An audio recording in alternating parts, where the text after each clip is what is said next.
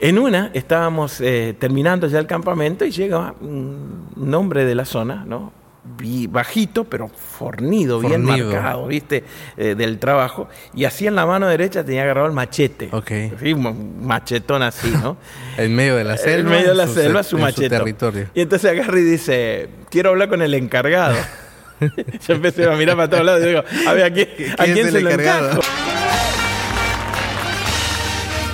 ¿Qué tal amigos? Bienvenidos a un episodio más de Historia sin censura de la Biblia. Nos encontramos desde la ciudad de Villahermosa y estoy con un amigo, el pastor Gustavo. Hola, ¿cómo estamos? ¿Qué tal? Gracias por estar aquí. Oh, seguro, claro, es un placer.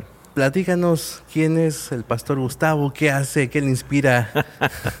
bueno, eh, trabajo en la conferencia de Texas, tengo una preciosa iglesia en el noroeste de Houston. ¿Sí? Eh, ahí nos desarrollamos como pastor de distrito. Y también es mi pasión el servicio, así que estamos muy involucrados con una fundación que ayuda a niños en toda Latinoamérica a brindar educación, asistencia médica.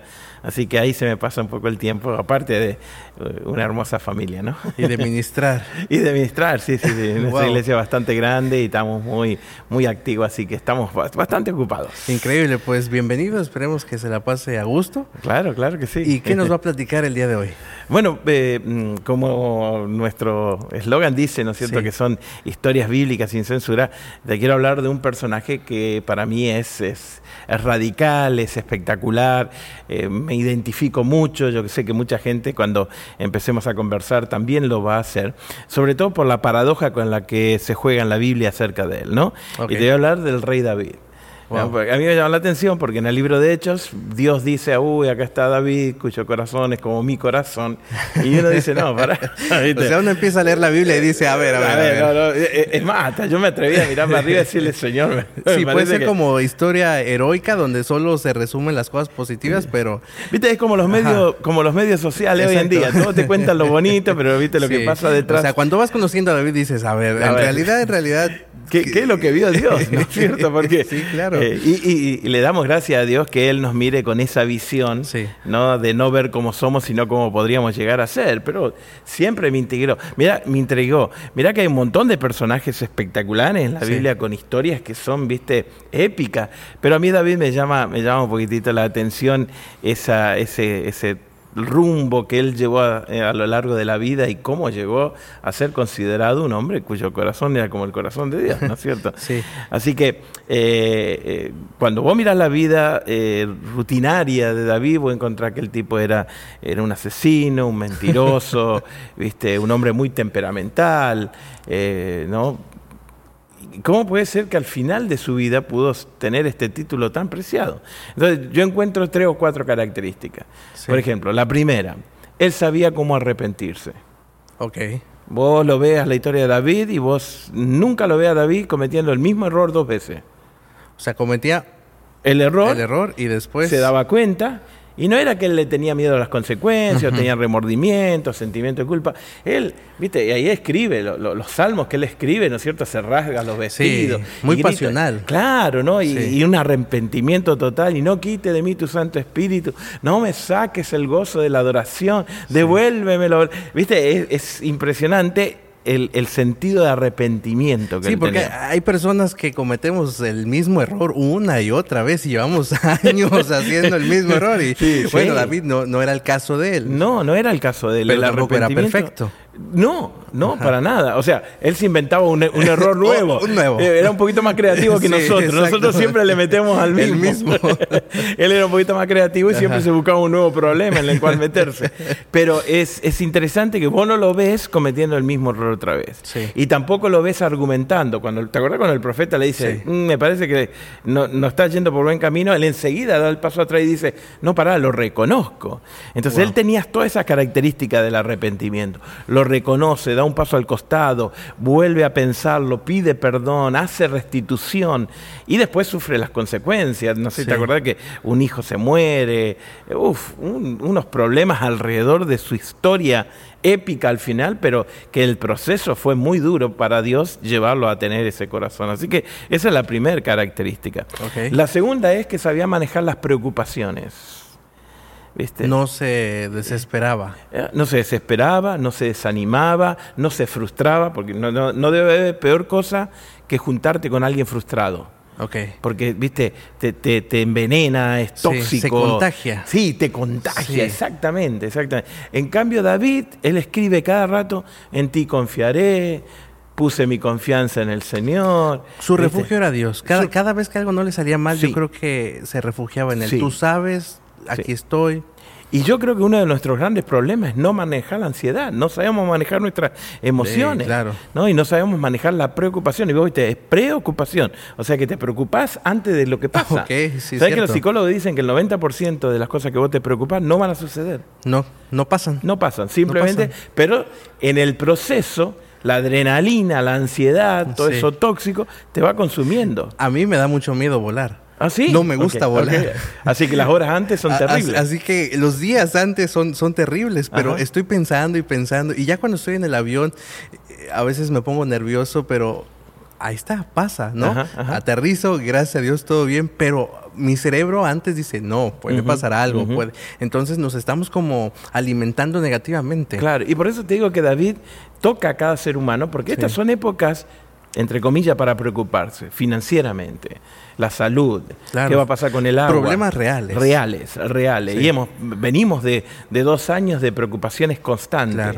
Me lavé las manos, ¿qué pasará con mi abuelito? O sea que es un momento para mirar a David y decir, ¿cómo lo manejó? Mira, eh, eh, él tenía que mantener un gobierno, el gobierno estaba dividido, lo tuvo que unir. Todos los reyes alrededor le querían comer, ¿no es cierto?, su, su, grandeza, su trono.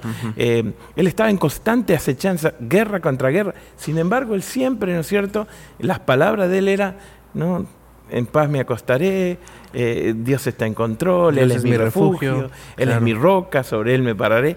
Así que me parece que es un camino hacia el corazón de Dios el poder manejar las presiones, las emociones que son sumamente traidoras y sobre todo las preocupaciones porque te van quitando la fe, te van minando el ánimo, y te van dando el deseo de tirar la toalla. Que es normal como seres humanos, ¿no? Llegar un momento en el que intentaste todo, estás haciendo las cosas bien con Dios y de repente... Pero yo creo que ese es el problema, ¿eh? De transformar esto en algo normal. Ok. Viste, me parece interesante porque yo también digo es normal y después digo, no, no, no, lo normal es confiar. Sería, tendríamos que tratarlo ya como algo anormal, aquellas personas que confiamos un poco en la Biblia. Pero te entiendo, ¿no? Porque a mí me pasa, te vence, ¿no? Humanamente. Humanamente te vence. Llega un momento en que eh, sobrepasa lo tuyo. Y ahí está el asunto, ¿no? David sabía, David sabía dónde acudir. Okay. Nosotros vamos y decimos, ah, crisis financiera, ok, voy a comprar esto, voy a invertir. Y David decía, no, yo me voy a Dios. Se rendía. claro, problema en la familia, voy a hacer esto, y hacer y tenés que buscar ayuda profesional. Pero él se rendía a Dios como la respuesta más abarcante para su problema, me parece que es espectacular. La tercera es cómo manejaba el éxito, a mí me parece que es extraordinario. que es otro problema. Es otro problema. Mirá, ¿sabes una cosa? Especialmente en estos últimos años, eh, yo he tenido la, fea eh, oportunidad, ¿no es cierto?, de estar con muchos hogares que, que, están pasando momentos difíciles, de ir a orar por personas que estaban, ¿no es cierto?, enfermos, viste, que ha sido muy duro, ¿no? Eh, pero sin embargo el ser humano tiene ese, ese instinto de supervivencia. Vos lo ves que después de la enfermedad se levantan, después de una muerte de un ser querido se levanta, después de un divorcio, de una bancarrota. Se vuelve resiliente el ser humano. Exacto, y luchamos. No pasa eso con el éxito. Okay. La gente no puede manejar el éxito. Podemos manejar el dolor, pero no podemos manejar el Porque estamos más acostumbrados a veces al dolor que al éxito. Nos acostumbramos al dolor, o porque no, ese instinto de, de querer salir adelante nos levanta. Pero cuando el éxito te llega a la cabeza, si no lo sabes dominar, eh, como que te tira abajo, ¿no? Te vuelve arrogante, soberbio, eh, tenés tres pesos más que el que está al lado, lo mirás de arriba, ¿viste? pudiste lograr un, un, título universitario ya. Entonces, como que no sabemos manejar Se vuelve uno loco a veces cuando tiene algo superior, por así decirlo, ¿no? ¿Viste? Y eh, Winston Churchill decía, ¿no? El poder corrompe, el poder absoluto corrompe absolutamente, y cuando vos tenés en la mano un montón de éxito, un montón de logro, como que tu corazón no lo puede manejar. Pero David podía. Okay.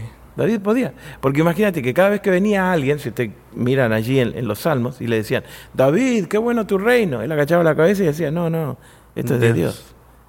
¿Viste? Oh David, qué buen administrador. Y el tipo decía, no, no, es todo para Dios. No como Nabucodonosor. No como Nabucodonosor que tuvo que comerse siete años de sacate para, para poder entenderlo, claro.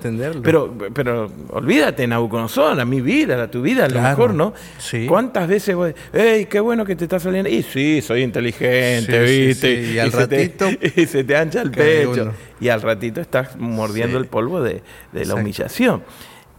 David no. David supo manejar el éxito. Él lo refirió, le dio crédito, todo lo que pasaba en su vida. Él sabía que solamente le correspondía a Dios. Y eso a él lo salvó, lo guardó de un montón de cosas. Así que, y tengo la última que me parece eh, que te, no sé, hay una expresión, ¿no? Que te vuela la cabeza, me parece que es espectacular. Eh, ¿Cómo él servía? Sí. Eh, David entendió esa frase que a mí me gusta repetir de que el cristiano que no sirve, no sirve para nada. Eh, te voy a contar un poquito ahorita la anécdota. David, en una conversación con Dios, le dice que él quiere construir el santuario, el templo, ¿no? Sí. Y Dios le dice, no, no, no, dice, vos tenés las manos manchadas de sangre, fuiste un hombre muy guerrero, no te puedo, pero vamos a hacer un trato, dice, se lo voy a dar a tu hijo, tu hijo lo va a construir, pero vos, para que no te quedes afuera de todo esto, vas a a recolectar el material. O sea, le da una labor, aunque le dice, no lo vas a hacer. parte de la consecuencia, ¿no? De, algunas, de algunas, de varias decisiones. Pero no lo manda a la banca. Pero no lo manda a la banca. Que es interesante, ¿no? Dios nunca lo mandó a la banca. Y mira que el tipo cometió errores, sin embargo lo mantuvo. Y a mí me parece que a nosotros no hace lo mismo. Eh, Dios hace lo mismo con nosotros. Él nunca nos manda a la banca, te manda al proceso, te, manda al momento de crecimiento, te raspa con la arena del desierto o con la cruz, claro, ¿viste? Te zarandea hasta que todos tus cimientos se vuelven, ¿viste? Y entonces le empieza a edificar de nuevo. Pero eh, eh, las segundas oportunidades para David son preciosas por la gracia de Dios, ¿no? Entonces David abraza eso y comienza a buscar por todos lados el material. Y por allí, ¿no es cierto? En, Segunda de Reyes hay un relato donde él llega a un rey, ¿no es cierto? Que vivía por ahí cerca del reino de David y le dice, Arauna se llamaba, y le dice, hey, vengo, ¿no es cierto?, a buscar material. El rey, dice la historia, que cuando lo ve venir de lejos, el tipo dijo, uy, estamos fritos. Viene a atacarnos. Viene a atacarnos, viene a robarnos. Eh, el ejército este 400 famoso de David. era poderoso el ejército de David. ellos pasaban y no quedaba nada, ¿viste? Eran, eran bravísimos, ¿viste? Aguerridos, bravísimos. Cuando el rey lo ve, cierra las puertas de la ciudad y él sale corriendo. Y se le tira a los pies del caballo de David y le dice, mira, ¿sabe una cosa David? Yo sé quién sos. Llévate todo lo que quieran llévate la madera, llévate el oro, lo que necesites, pero no nos mates. No nos hagas daño. O sea que él va y intercede, se humilla, ¿viste? Ahí tirado a los pies de, del caballo de David. Y David le dice algo que a mí me llama la atención. Él le dice, no, no dice, yo no le voy a ofrendar nada a mi Dios que no me cueste. Ok. Así que te lo voy a pagar.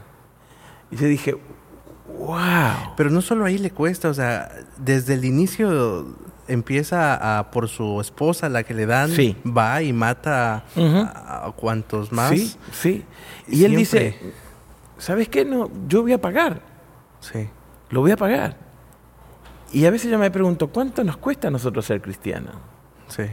Entonces, cuando, cuando yo comparo la respuesta de David, yo termino diciendo, claro, con razón Dios no me dice que tengo su corazón.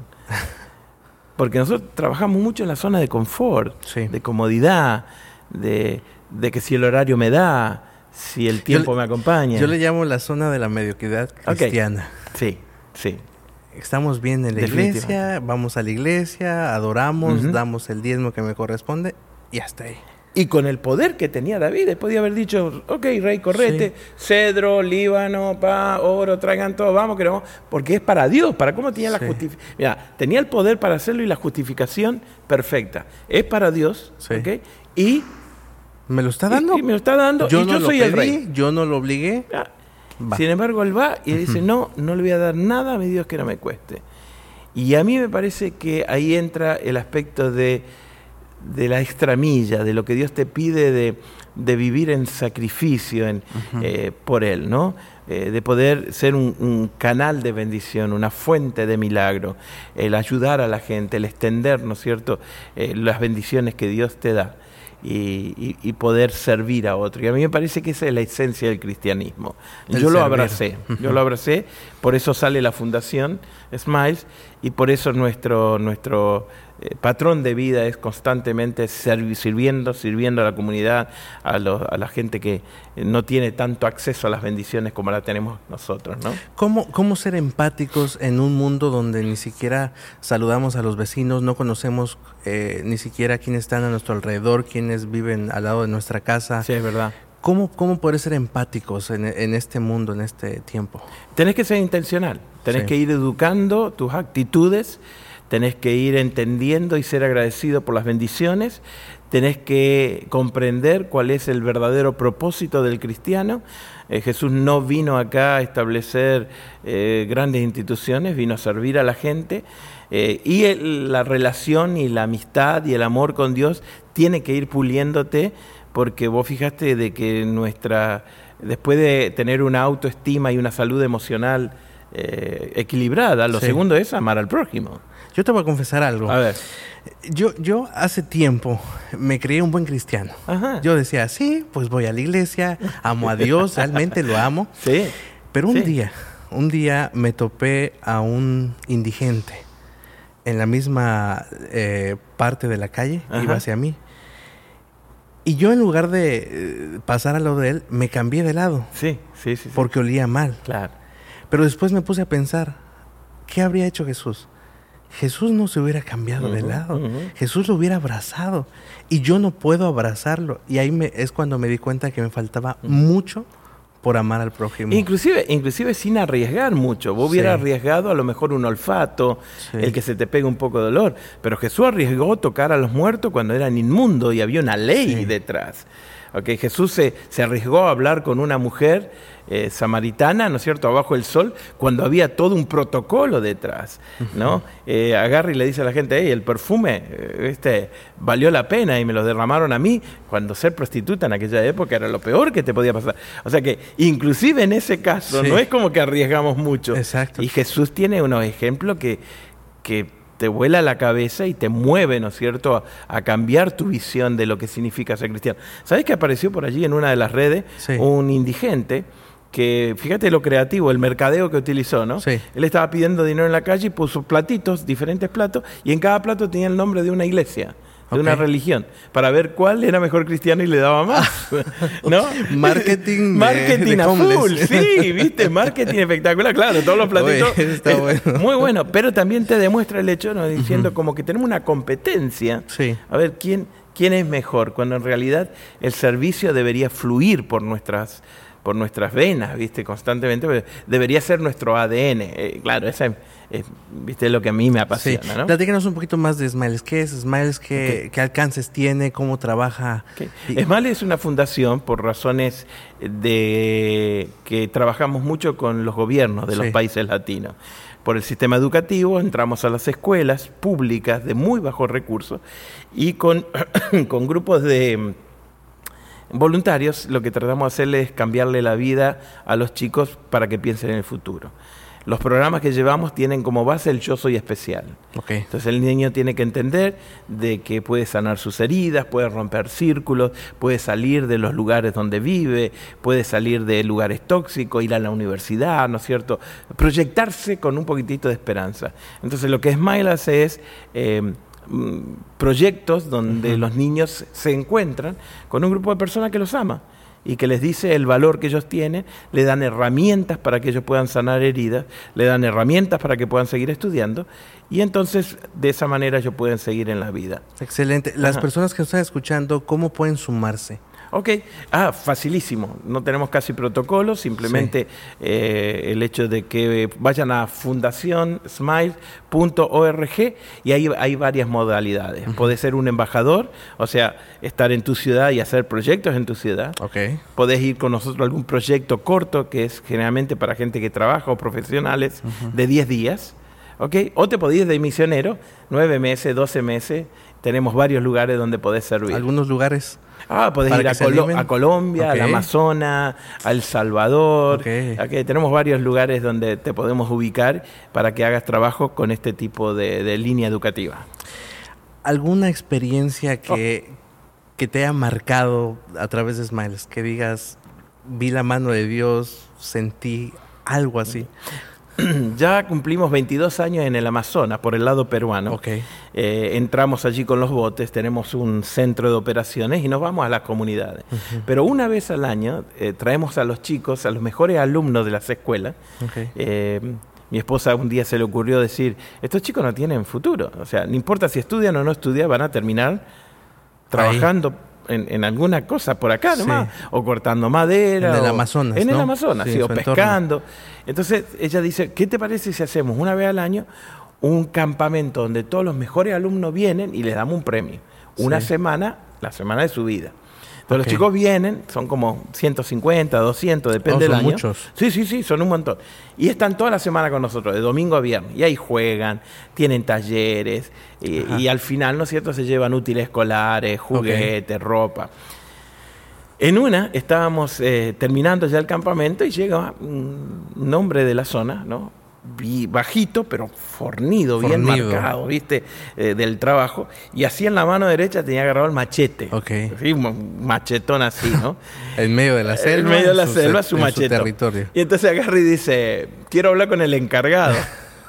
Yo empecé a mirar para todos lados y digo, a ver, ¿a quién, ¿a quién se lo encajo? ¿A quién se lo tiro? Y te le digo, ¿en qué le puedo ayudar? Yo soy el encargado. Me dice, y me hace una pregunta que me puso frío, en, serio. ¿eh? Me dice, ¿qué le hizo a mi hijo? Uh, yo dije, acá tronamos, ¿no? Eh, venir a morir al Amazonas, dije yo de un machetazo, no me, no me daba mucha gracia, ¿no? Me puse frío, empecé a transpirar y traté de, dialogar. Y le digo, discúlpeme, ¿a qué se refiere? No, no, no, yo quiero saber, me dice, ¿qué usted le hizo a mi hijo? Le digo, ok, deme alguna especificación y yo le voy a...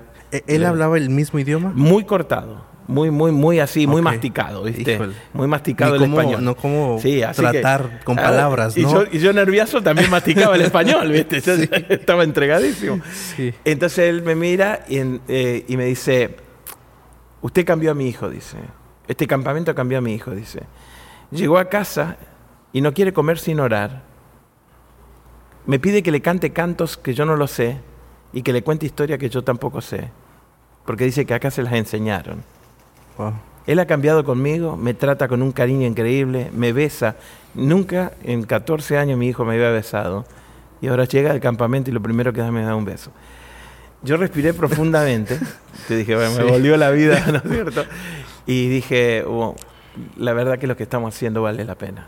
Mm. Había un niño, ¿no es cierto?, que transformó toda su aldea. Porque regresó. Y que mostró algo positivo. Sí. O sea, el, que él se pudo expresar de esa manera habla de que todo su entorno está balanceado, que todo su lado emocional está lleno. Sí, el impacto fue profundísimo. Y ahora él puede compartir. Sí, sí, sí, fue, la verdad que fue una experiencia, eh, era en los primeros años de la fundación, y eso fue como una afirmación de Dios diciendo, este es el camino, sigan por ahí, ¿no? Ahora me gustaría hacerte una pregunta más a manera personal. ¿Has, sentido en algún momento que el sueño quedó grande? Que estás trabajando para Dios pero no ves resultados? ¿O un momento así en el que pareciera que, no hay una respuesta? Muchos momentos, ¿Sí? sí, Muchos momentos cuando te faltan los recursos, cuando analizas la cantidad de proyectos que tenés y no, y no hay para cómo hacerlos. Eh, cuando entran las llamadas y los mensajes ofreciéndote los lugares porque hay una gran necesidad y no tenés gente que te ayude. No hay recursos. No hay recursos humanos ni financieros. Y es como que vos decís, bueno, Señor, si me trajiste hasta acá, ¿no es cierto? Eh, y ahí es donde entra otra vez todo lo de David, ¿no? Sí. La preocupación, la frustración, el querer hacerlo a tu manera, pero muchas veces nos hemos pasado, hemos, llorado muchas veces, eh, inclusive hasta por la incomprensión a veces de la gente, ¿no? Eh, pero Dios te da la manera de ver, ¿no es cierto?, las puertas abiertas. Y, ¿Qué podrías decirle a una persona que está pasando por una situación similar, que tiene un grande sueño, que sabe que Dios lo llamó, pero que las cosas a su alrededor parecen que van por otro lado? Eh, la palabra más fea que hay en estas cosas, tiempo. Nadie quiere esperar, nadie quiere los procesos, todos queremos éxito rápido, vivimos en una sociedad donde la comida rápida se recoge en una ventanilla y te vas directamente comiendo. Y creemos que la vida es así. Nada que valga la pena lo haces de un día para otro. Si vos querés dejar huellas eternas, capaz que vos nunca veas los resultados de lo que estás haciendo ahora. si vos estás soñando algo que es de parte de Dios y esperás que el impacto sea en el corazón de la gente, yo te diría que te prepares quizás a no verlo nunca. Porque trasciende a la vida, trasciende a lo que estás haciendo. Yo vivo con la esperanza de que en algún momento, eh, cuando estemos en el cielo, por la gracia de Dios, eh, venga algún chiquitín y me tire del pantalón y me diga, gracias a usted estoy acá y yo no lo conozca. Sí. Y me diga, ¿cuándo? No, dice, la fundación en algún momento tocó mi vida, sin necesariamente yo haber visto los resultados. Somos, somos demasiado resultadistas, queremos las cosas para que nos autosatisfaga y para poder seguir, seguir moviéndonos. Creo que tenemos que aprender a que el proceso de Dios es muy diferente que hay que esperar sus tiempos y que sus tiempos son perfectos. Excelente. Unas últimas palabras para, para ir cerrando que si tenés alguna ansiedad, alguna preocupación, te falta sentido para la vida, creo que lo encontrarías muy bien en el servicio. Te ofrecemos lo nuestro porque estoy acá, pero cualquier área en la cual puedas ir, metete en un hospital, en, la sala de urgencia, andar pediátrico. Ahora se acerca una época, ¿no es cierto?, donde la gente regala y da y hay nostalgia. Ayuda, ayuda. Me parece que el servir te sana de tantas otras tantas cosas emocionales, de ser egoísta, de ser eh, consumista, de, estar mirando siempre para ti. Me parece que el servicio es, tan completo en la vida eh, de un ser humano que te invito a que lo pruebes.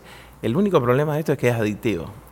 Una, vez, una vez que comenzás a servir y vos ves cómo llenás a la gente, cómo Dios bendice a la gente, hace milagro a través tuyo, es algo que vos no podés parar porque ya empieza a ser parte de tu vida. Se repite, wow. Yo me quedo con esto. Hay que recorrer la siguiente milla, hay que despojarse a, sí mismo del orgullo, del querer satisfacer mis necesidades primero. Y hasta que no empecemos a amar a Dios como Él nos ama, no vamos a poder hacerlo. Y me, sumo a tu palabra eh, fuerte eh, de, de la vida de la mediocridad. Si no estás dispuesto a pagar el precio económico, va a tener que cambiar vacaciones por servicios, dinero por viajes, eh, ¿no? Eh, capaz que te queda bien la mediocridad. O sea, lo estoy diciendo irónico para que te, para que te moleste. para que te moleste y diga, no, este no me va. pero es así, es así. Si no estás dispuesto a pagar el precio, si te gusta mucho la, comunidad, la comodidad de tu vida, probablemente esto no sea. Pero el día que lo pruebes vas a ver que te estabas perdiendo algo que es espectacular. Wow. Pues muchas gracias. Seguro. Esperamos que te las, hayas pasado bien aquí con nosotros. Fantástico, gracias. Y bueno, amigos, nos vemos en otro episodio más de Historia sin Censura de la Biblia. Hasta luego.